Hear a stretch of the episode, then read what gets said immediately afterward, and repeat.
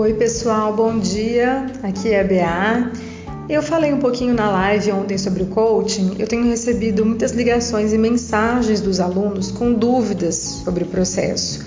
É uma atividade que traz dúvidas mesmo, tá? Então o pessoal pergunta: é, como é que funciona? É psicologia, uma sessão de terapia, um acompanhamento dos estudos?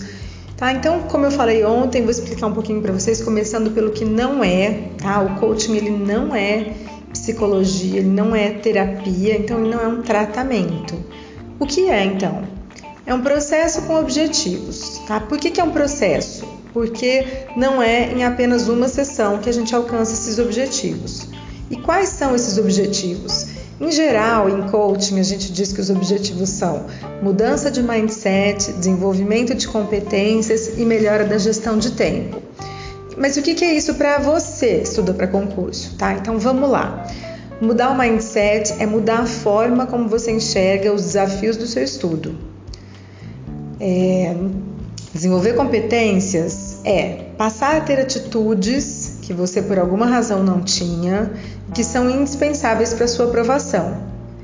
E melhora na gestão de tempo é adequar a sua rotina, incluindo os estudos, melhorar o seu planejamento para você estudar mais e com mais qualidade.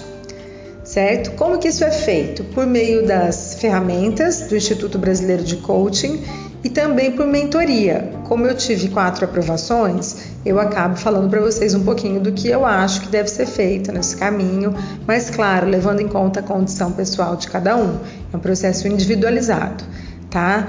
O coaching ele tem tarefas e metas, então coaching sem tarefa é bate-papo, não é tão efetivo. Né? O que faz o coaching funcionar mesmo é o estabelecimento de metas e o cumprimento dessas metas certo? Então é isso, e para maiores informações, lá no, nos bônus especiais tem um espaço individualizado para mim. Tá bom? Bons estudos a todos!